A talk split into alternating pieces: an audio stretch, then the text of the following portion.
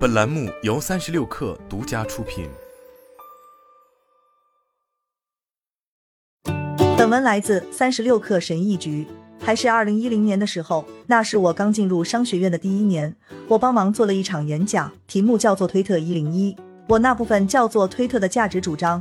我首先承认了在推特上可以发现大家午餐吃什么，接着指出，事实上你可以在推特上找到任何你想要的东西，这是件好事。推特的价值主张是，你可以在一个地方实时准确的看到你需要看到的东西，仅此而已。我给观众展示了如何取消关注我的过程，以此来说明这一点。关键是推特需要对你的动态消息进行主动管理，但如果你下功夫的话。就可以得到一些对你来说非常有趣、非常有价值的东西。大多数观众没有接受这个观点。如果说存在统治消费互联网的公理的话，那就是便利高于一切。这就是 Twitter 的问题。对于很多人来说，弄清楚如何关注合适的人，并不是一件容易的事。统治社交媒体领域的是将线下关系数字化的 Facebook。Facebook 的社交图谱是终极的增长黑客。从你创建账户的那一刻起。Facebook 就努力将你与高中、大学、家乡、工作场所认识或希望认识的每个人都联系起来。你命名了一个离线网络，而 Facebook 则是把它数字化了。当然，这意味着要跟踪的更新和照片太多了，所以 Facebook 才要对这些更新和照片进行排名，并将其呈现在你可以无休止滚动的动态消息上。众所周知，动态消息刚推出时，用户其实是很讨厌的。动态消息推出的时候。抗议者跑到了帕洛阿尔托 Facebook 总部门外，而线上的抗议者就更多了。具有讽刺意味的是，大多数那些抗议都是在 Facebook 上组织的。Facebook 首席执行官马克扎克伯格后来被迫致歉，这件事情我们确实搞砸了。我们之所以推出动态消息和 Mini Feed，是想提供你的社交世界的信息流，但是我们在解释新功能方面做得不好，在用户控制方面做得更糟。我现在想尝试纠正这些错误。要纠正的错误是更好的控制可以分享哪些内容。Facebook 没有给用户他们声称想要的东西，也就是完全取消动态消息。这是因为这家公司的直觉告诉他们，用户声称的偏好与他们表现出来的偏好之间存在着显著差异，也就是其实他们非常喜欢动态消息。接下来的十五年将证明 Facebook 是对的。看着 Adam Mosseri 三周前的更新。很难不去想那个不是道歉的道歉。Mosseri 很清楚，除了推荐帖子以外，视频将成为 Instagram 体验的重要组成部分。扎克伯格在 Facebook 的财报电话会议上重申了这一点，并指出 Facebook 和 Instagram 上的推荐帖子还会继续增加。一天之后，Mosseri 在 Platformer 上告诉 Casey Newton，Instagram 会减少推荐帖子，但很明显这种回调是暂时的。Mosseri 说。当你在动态消息中发现一些你以前没有关注的东西时，应该要有一个很高的标准，这个东西应该很出色才行。你看到它应该会很高兴，而且我认为现在这种情况出现的还不够多，所以我认为我们需要后退一步，推荐的动态消息占比要先降一降，等推荐做得更好了，排名更靠前了之后，我们就可以再次开始提高推荐帖子的占比。在一篇题为《社交媒体的终结》的文章中。Michael McNano 如此评价这种推荐媒体：如果是推荐媒体，内容不会作为主要的分发手段分发给相互联系的人的网络。相反，内容分发的主要机制是通过平台定义的不透明的算法来获得消费者的最大关注以及参与。这些推荐究竟想获得什么类型的注意力，始终由平台定义，而且往往是专门针对正在消费内容的用户量身定制的。比方说，如果平台确定某人喜欢电影，那么这个人可能就会看到很多与电影相关的内容，因为这是最能吸引这个人的注意力的内容。这意味着平台还可以决定消费者看不到什么内容，比方说有问题的内容或者两极分化的内容。最终决定推荐哪种类型的内容的是平台，而不是创作内容那个人的社交图谱。与社交媒体相比，推荐媒体竞争靠的不是人气，相反，这是一场看谁的内容最好的的竞赛。基于这个视角，难怪凯利·詹娜会反对这种改变。在一个由算法而非粉丝主导的媒体里，他那超过三点六亿粉丝的价值根本不值一提。Sam Lesson，前 Facebook 主管，他用推特的一幅截图追踪了从模拟时代到接下来会是什么的演变过程。这幅截图的标题是“进行中的数字媒体注意力食物链”。说到娱乐会如何演变，卡戴珊家族即将垮台。Lesson 总结的演变的五个步骤：前互联网的人物杂志时代，来自你朋友的内容干掉了人物杂志；卡戴珊专业的朋友干掉了真正的朋友；算法化的每个人干掉了卡戴珊。接下来将是纯 AI 内容击败算法化的每个人。这是一项原观察。如果玩个劣质版的文字游戏的话，可以说这就是 Facebook 更名之所以有意义的第一个原因。在娱乐方面，作为 APP 的 Facebook 已经永远被卡在了第二步。继续前进的是 Instagram。去年夏天，我曾经写过一篇关于 Instagram 眼镜的文章。然而，现实是，这正是 Instagram 最擅长的。当 Mossery 说 Instagram 不再是一个照片共享 APP，尤其是不是一个完完全全的照片共享 APP 时，他不是在做出什么前瞻性的声明，那只是陈述多年来一直如此的事实。说得更宽泛一点，Instagram 从一开始，包括在前 CEO Kevin Systrom 治下的时期，进化就是他们的首要特征。为了把这个放进 Lesson 的框架里面，其实 Instagram 一开始的角色是实用工具。因为它的作用是为放在其他社交网络上的照片添加滤镜，但之后它本身就发展成了一个社交网络。不过，Instagram 与 Facebook 的不同之处在于它的内容默认就是公开的，这为品牌、魔音、人气账户以及 Instagram 网红的崛起提供了空间。当然，部分人仍主要把 Instagram 当作社交网络使用，但 Meta 比任何人都更了解 Instagram 的使用是如何随着时间的推移而演变的。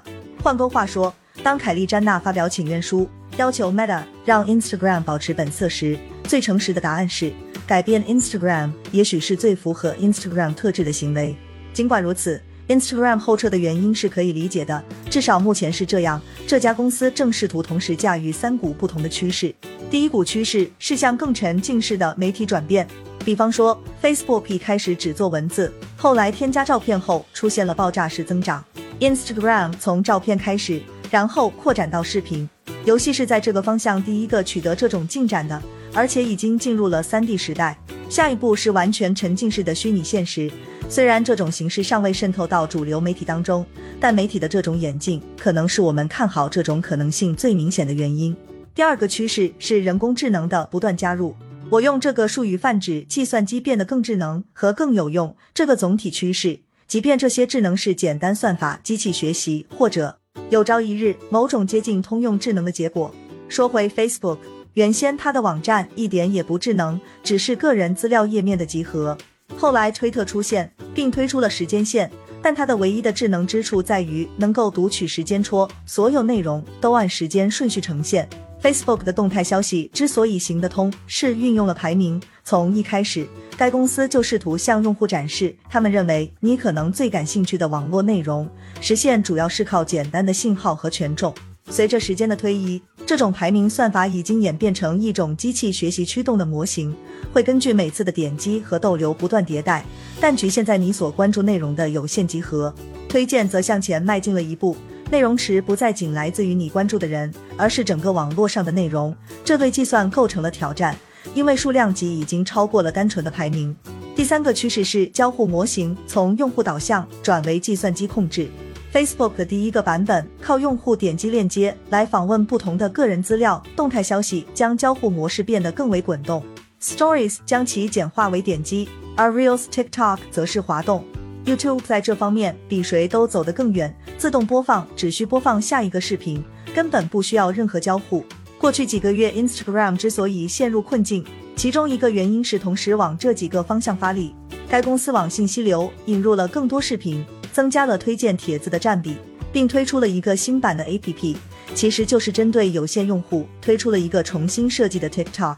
按理说，公司一次只改一个方向会好一点，不过那样的做法只会是权宜之计，因为这三种趋势似乎关系紧密，不可分割。先从媒介开始，文本很简单，所以文本成为了互联网最早使用的媒介。实际上，任何人都可以创建文本。这意味着什么？首先就是互联网上的文字比其他任何媒介都要多，相应的高质量文字的数量也相应较多。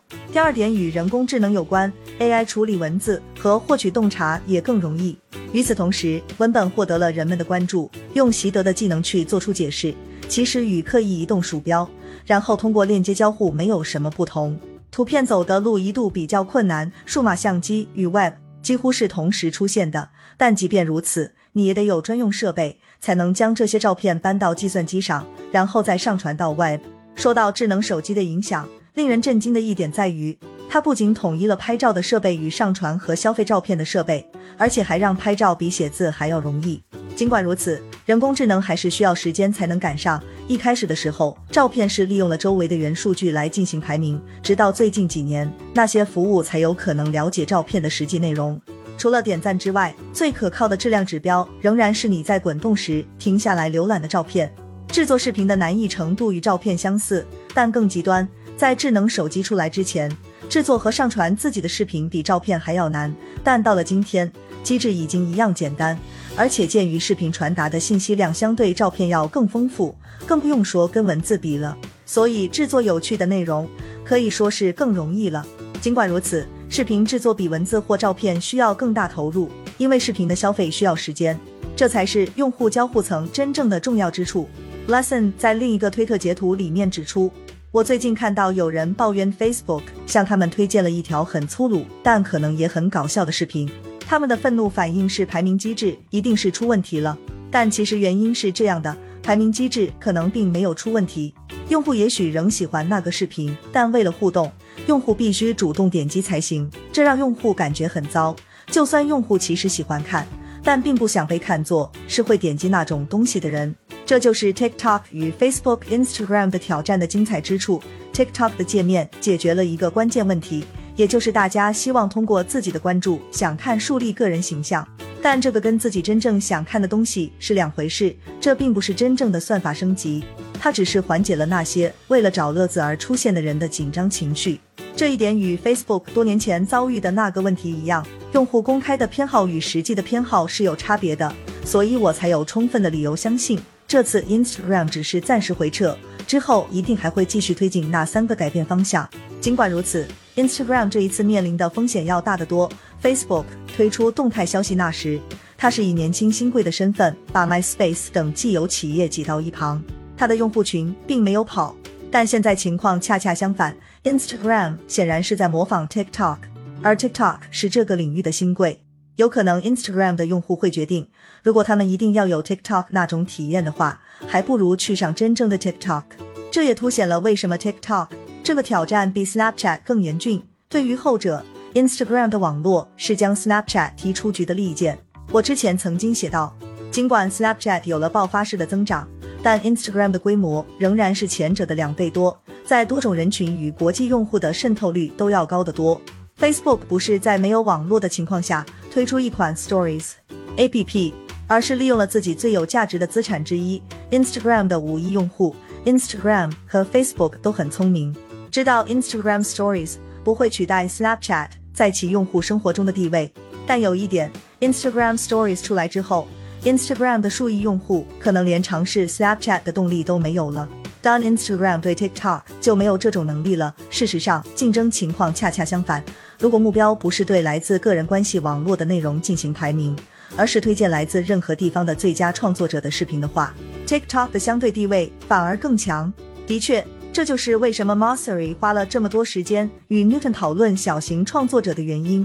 我认为其中一件最重要的事情是要帮助新的人才找到受众。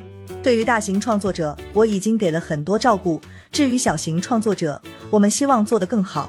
我觉得总体而言，我们对大型创作者的服务已经很好了。我相信有些人会不同意，但总的来说，数据已经说明了这一点。但是在帮助新的创作人才取得突破方面，我们做的没那么好，我认为做到这一点非常重要。如果我们想成为一个让大家推动文化发展的地方，如果我们想帮助互联网实现承诺，也就是让更多人拥有权利，那么我觉得还需要做得更好。互联网上有个很古老的 ARM 问题，也就是问你是更愿意与一只马那么大的鸭子打架，还是更愿意与一百只鸭子那么大的马打架？这里的隐喻是在排名的世界里，人人关注的像马那么大的鸭更有价值。但在推荐的世界里，一百匹像鸭那么大的马更有价值。现在，Instagram 愿意为了后者而牺牲前者。不过，对于这些小型创作者来说，回报不会是权力，主导娱乐的是推荐和人工智能，而不是名气和排名。也就是说，一切权利都归做出推荐的平台。确实，这就是潜在回报的来源。这种权利不仅以聚合者发展情况为基础，也要靠让所有这一切成为可能的 AI。而为 AI 提供算力需要大量投资。事实上，你可以证明，如果 Meta 在 TikTok 的挑战下能幸存下来的话，它就将拥有苹果、亚马逊、谷歌和微软等公司的那种护城河。所有这些公司的差异化都有着现实世界的一面。很多讨论都盯住 Meta 在元宇宙上投入的一百亿美元。但那只是研发。看数字的话，这条护城河更重要的是今年三百亿美元的资本支出，其中大部分都是用于人工智能的服务器。那个人工智能现在做的